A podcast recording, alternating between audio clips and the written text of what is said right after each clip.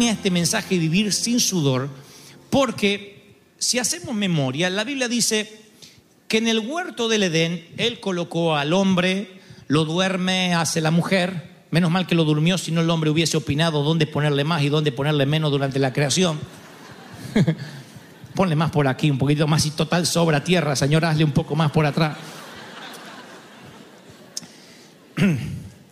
Luego están en el huerto. La Biblia dice que estaban allí para trabajar, para explorar la tierra, para vivir sin pecado, sin problemas, donde podía pastar el león con la oveja, donde no había problemas de violencia ni de inseguridad, mucho menos enfermedad, ni muerte, imagínense. Satanás se inmiscuye donde no lo llaman, viene en forma de serpiente, habla al oído de la mujer, la mujer habla al oído del hombre y Dios le dice a Adán, por cuanto obedeciste la voz de tu mujer y comiste del árbol que te mandé diciendo, no vas a comer de él, maldita será la tierra por tu causa. O sea, no solo Dios está maldiciendo a Adán y a Eva, sino está maldiciendo toda la tierra. A partir de allí se genera un espíritu de maldición, a partir del error de Adán y Eva. Con dolor vas a comer todos los días de tu vida. Espinos y cardos va a producir la tierra. ¡Apa! Significa que en el huerto no había espinos ni había cardos. Que uno podía andar descalzo y la grama era como caminar sobre césped. ¡Qué lindo! No te pinchaba nada. No había nada que te lastimara. No había espinos, no había cardos. Uno podía cosechar simplemente así, como si fuese una película de ciencia ficción, de princesas, levantando la cosecha casi sin esfuerzo. Maravilloso. Y comerás plantas del campo con el sudor de tu frente, con el sudor de tu frente, con mucho esfuerzo, comerás el pan hasta que vuelvas a la tierra. Génesis 3:17 está esta maldición. Veo que Dios maldice el suelo con espinos y cardos. Adán no puede seguir viviendo de la abundancia. Y desde ese día el hombre ha tenido que sudar para obtener rédito o cosecha. La maldición hizo que a uno le cueste ganarse la vida. Es por eso que hay en la tierra gente a la que le va bien y gente a la que le va mal, gente a la que es rica, gente a la que medianamente le va bien y gente muy pobre. Porque la maldición opera en diferentes medidas según cada quien. Aún cuando el Señor dice que la tierra va cosecharemos el 30, el 60 y el 100 por uno, está hablando de tres tipos de cosecha. Algunos cosechan el 30, otros el 60 y otros el 100%.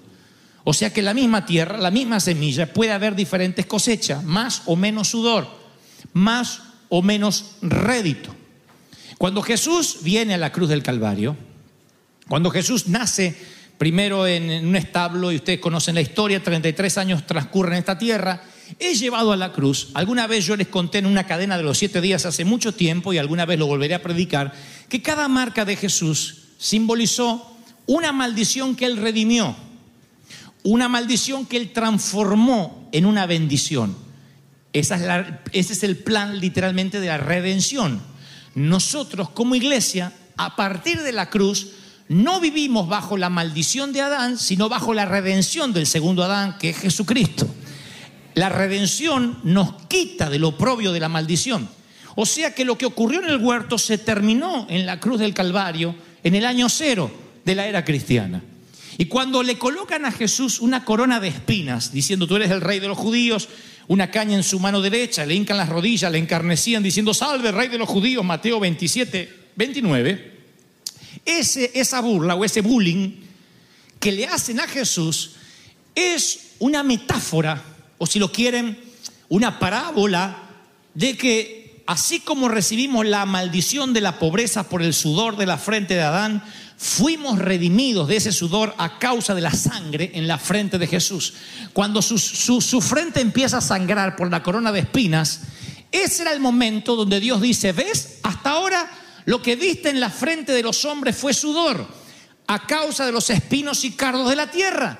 Pero ahora estás viendo sobre el segundo Adán, sobre el Hijo de Dios, sangre. Y esa sangre te limpia, te redime, saca la maldición y trae la bendición de vuelta que estaba en el huerto del Edén sobre tu vida. ¿Lo están recibiendo? Ahora, siempre Satanás tiene un mismo modus operandi, él no cambia. Y siempre que Satanás ataca, Dios usa el ataque del diablo para revertirlo y que te sea de bendición.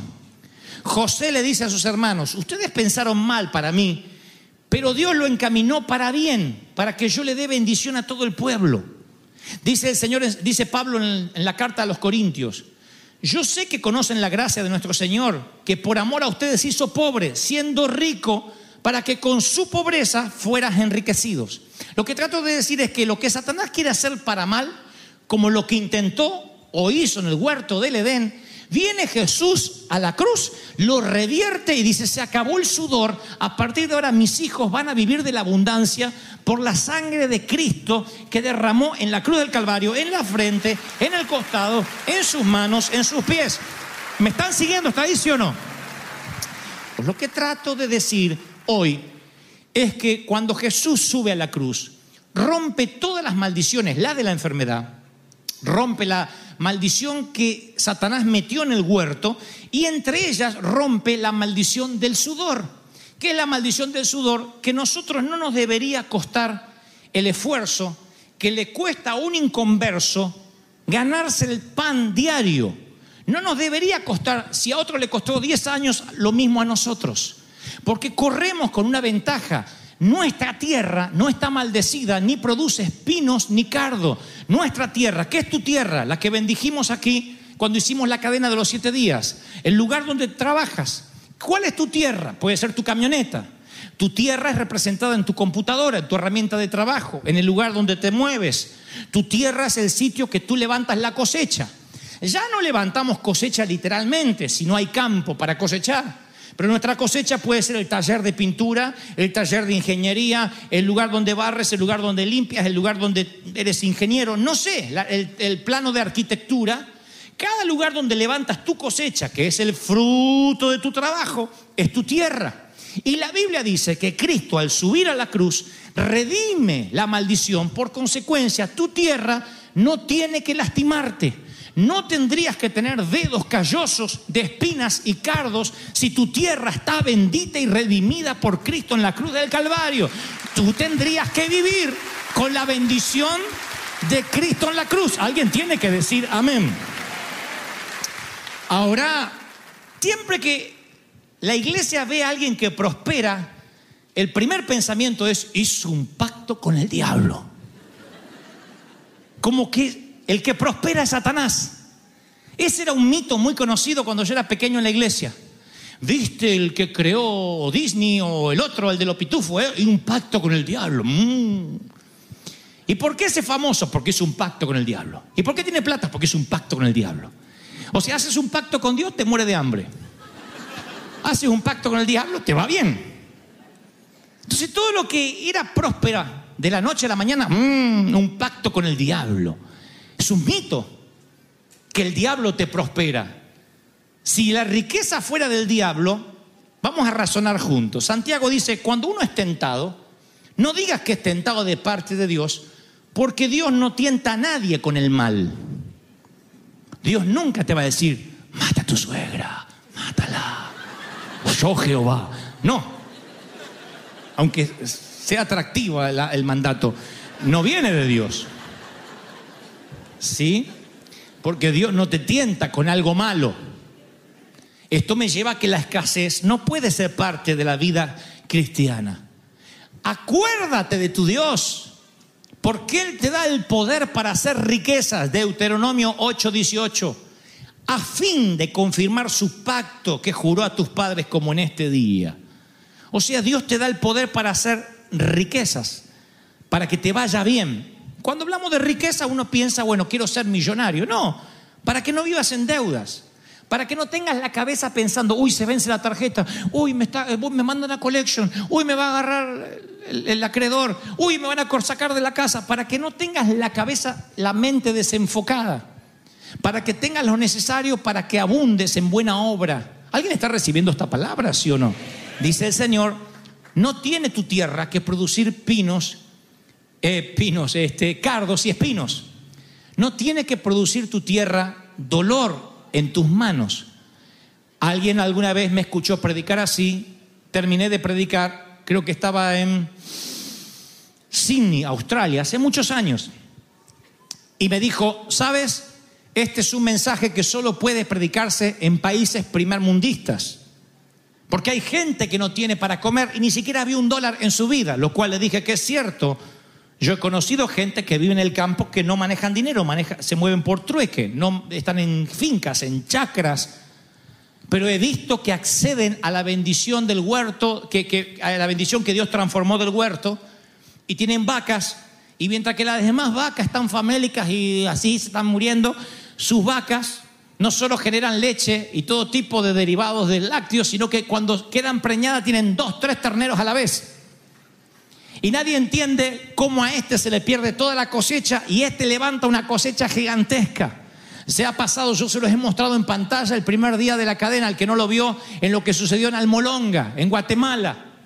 No es gente que maneje cash, no hay cash flujo, no hay, no hay, no hay dinero que, no hay transacción de dinero, sin embargo, ellos oran para que la maldición de la tierra se vaya y lo que Dios inicialmente les dio en el huerto se los traiga a través de la cruz.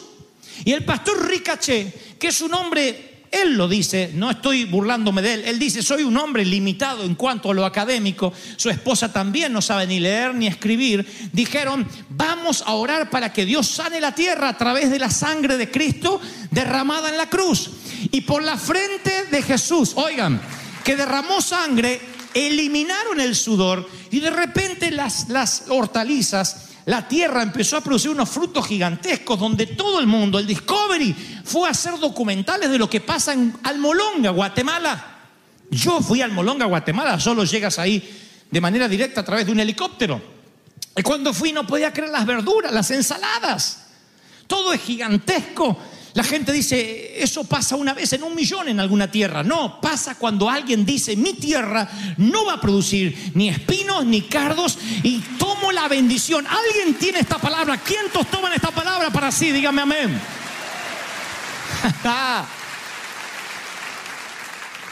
Cuando Pedro llenó la red de peces, eso era prosperidad. Él no pescaba para un acuario. Él no quería llenar su, de peces una pecera que tenía en su casa porque era millonario. Él comía de eso. Así que veo que Jesús, donde va, barca que sube, barca que produce peces. No hay una barca que Jesús te diga, déjame subir, préstamela, y que te deje la red vacía. Si Cristo te pide algo, te pide tu herramienta de trabajo y se la das, es una barca que va a producir fruto.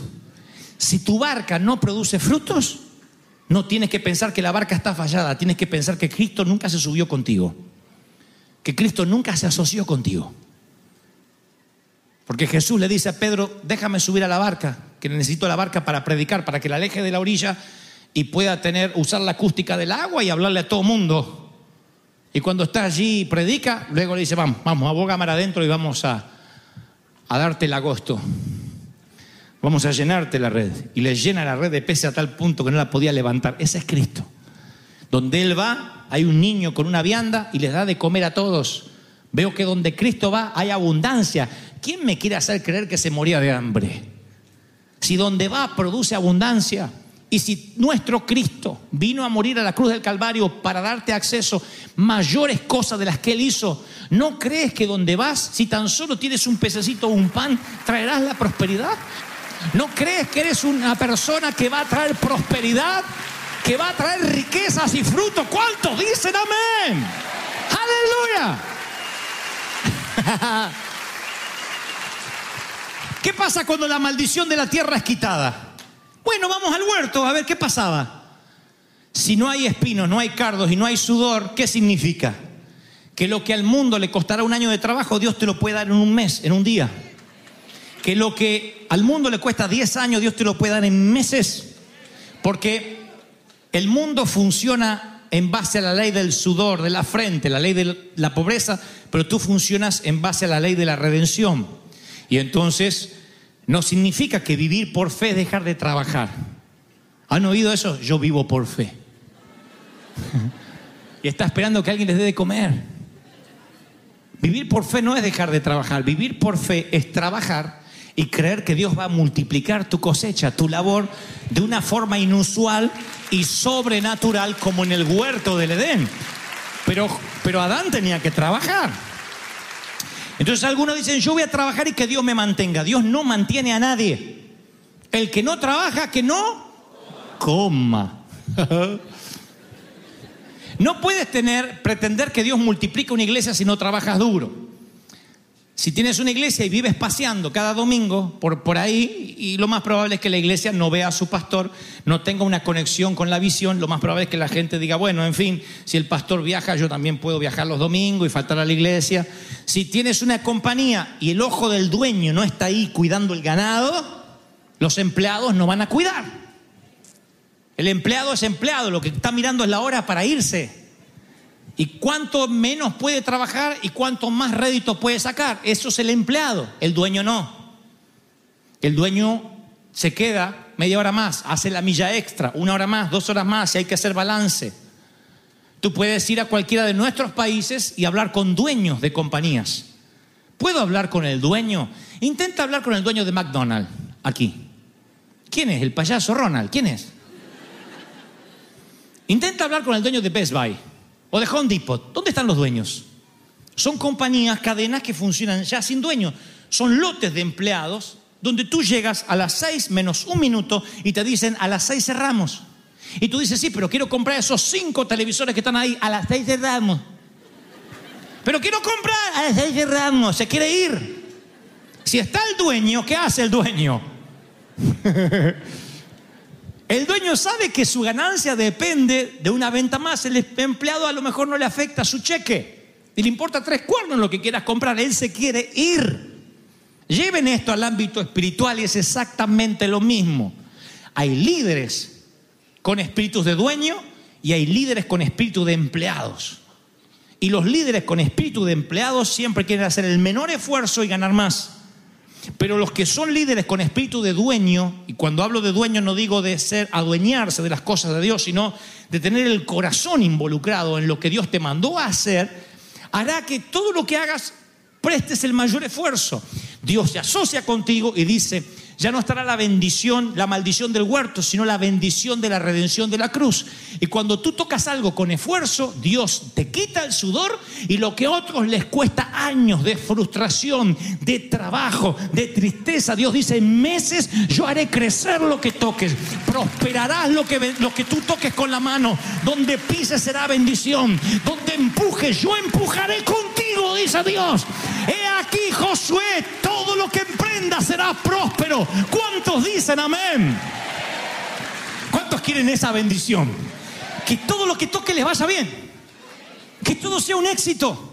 Aunque los religiosos digan, es que Satanás es porque es ecuménico. Aunque le pongan títulos.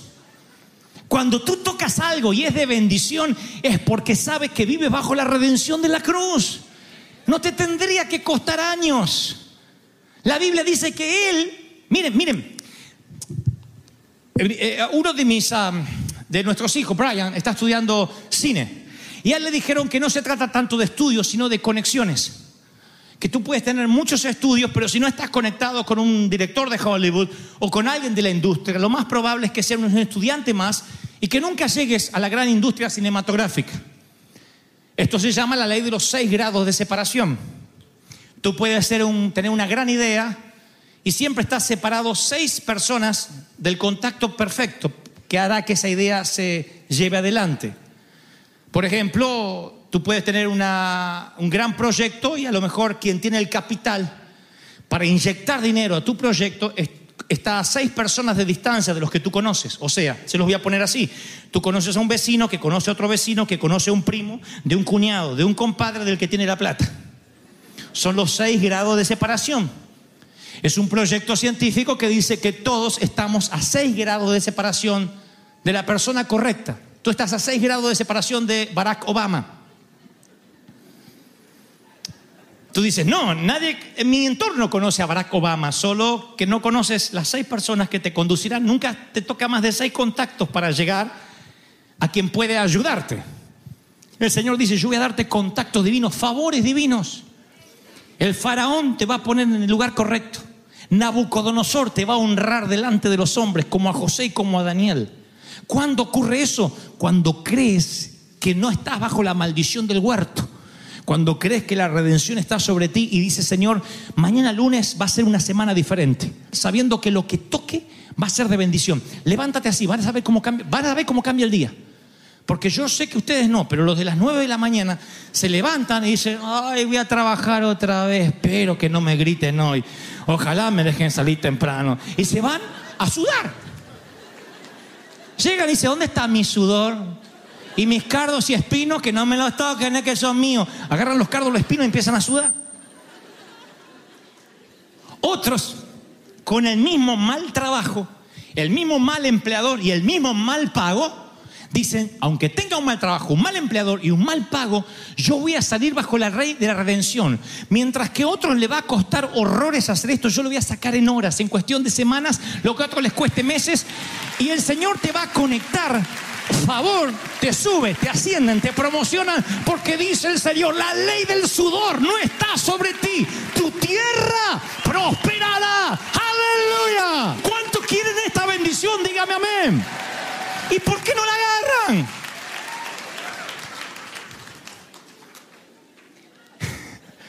¿Por qué no la agarran? ¿Por qué ahí cuando me cruzan por ahí yo le por mi basta? Me salga un trabajito. ¿Por qué? ¿Por qué piden limosna si acá está, dice el Señor? Si te aferras a mis promesas te voy a bendecir. Muchachos, los jóvenes, ¿dónde están los jóvenes? Los adolescentes, los jóvenes.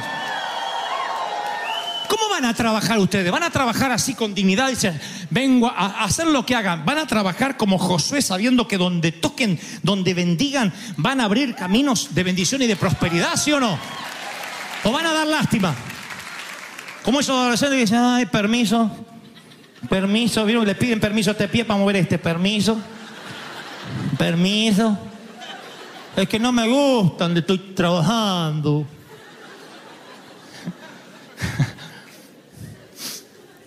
O dicen, yo voy a llevar bendición, aunque no me gusta este trabajo, es horrible. Pero es lo que me toca hacer. Y yo acá voy a hacer un canal de bendición, como José en la cárcel, como José en la casa de Potifar. A donde iba, llevaba bendición. Es una bendición del Señor, es una promesa. La leímos en la, en la cadena de los siete días. Si oyeres atentamente la voz de tu Dios, tu negocio no tendrá fronteras. Dice, te exaltaré sobre todas las naciones. El que da la franquicia es el Señor, no los Estados Unidos de América. Vendrán sobre ti estas bendiciones y te alcanzarán. Te alcanzarán, oíste, no vas a tener que mendigar bendiciones, no serás un mendigo de bendiciones. Las bendiciones te alcanzan, o sea que vas caminando así, ¡eh! te pegan, ¡eh! te- Las bendiciones te pegan en el trasero, ¡hey! ¡hey! ¡hey! ¡ay, me están pegando! Son las bendiciones que te están pegando atrás. Si a alguien le duele el trasero, reciba esta palabra. Son las bendiciones, déjalas pasar, porque algunos están así de verdad, ay, las bendiciones, y se te quiero alcanzar, pero te van a alcanzar. Como no te corre, te van a pasar por encima. Si oyeres la voz de tu Dios, serás bendito en la ciudad y en el campo. O sea, no importa el oficio que tengas. Tu vientre será bendito, tus hijos, no es que te va a crecer la panza de cerveza, tus hijos. Una vez me dijo alguien, Dios me bendijo el vientre, estaba gordo así de, de Heineken. bendito serás tu entrar y en tu salir. Para entrar y salir, Dios te tiene que dar legalidad. Yo voy a orar para que no termine el año sin que cambies tu estatus migratorio, sin que Dios te bendiga y ese sea uno de los mayores milagros de River Church. Donde la bendición de Deuteronomio te alcance. Alguien dígame. Jehová derrotará a tus enemigos, van a huir, los va a desarticular, desmembrar. Te enviará bendición sobre tus graneros, sobre los ahorros y sobre todo, todo. Diga conmigo todo. Aquello que pusieres tu mano. Dios te bendecirá. ¿Cuánto hace que no le pones la mano a alguien aparte de pegarle un cachetazo al hijo? ¿Cuánto hace que no le pones la mano a algo y dices, yo lo voy a bendecir esto? Que vas al, garage y pones la mano sobre la, camioneta y dice, bendigo esta camioneta. En vez de decir, camioneta de porquería, nunca me arranca. Cuando pueda la cambio. Si la maldices, nadie comerá del fruto de la tierra si no la bendice primero. Y acá hay gente que vive maldiciendo, desde la cafetera de la mañana que no le anda, la tostada que se le quema, el marido que se pone el calzón al revés, el... Maldice todo, a ver, mira que te pensás que sos Superman, le dice el marido el calzoncillo por fuera. Mira, y, y, y, y esto no anda, y aquello no funciona, y, aquello, y vive maldiciendo. Dios dice, bueno, si te maldices, vas a vivir bajo la bendición del huerto, la maldición del huerto. Pero cuando tú bendices y dices, Señor, yo me alegro porque dice el Señor, te abriré mi buen tesoro en el cielo. Voy a enviar la lluvia a tu tierra en su tiempo. Prestarás a muchas naciones. Qué lindo es prestar y no pedir prestado. ¿Cuánto hace que no prestas? Toma, toma, toma, toma. Devolvémelo cuando puedas. O devolvémelo en tantas cuotas. Pues te voy a prestar. Porque lo tengo ahí parado el dinero. ¿Cuánto hace que no tienen dinero parado? Saltando lo tiene el dinero alguno.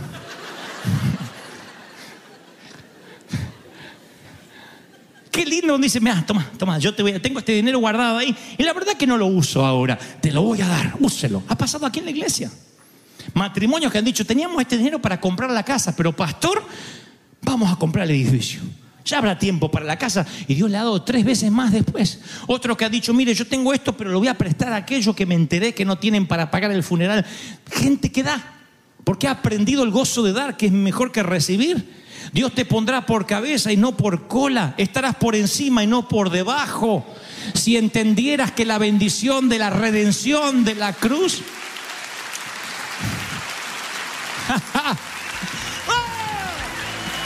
ha venido para tocarte. Alguien tiene que decir, yo creo en esta palabra. Dígame amén.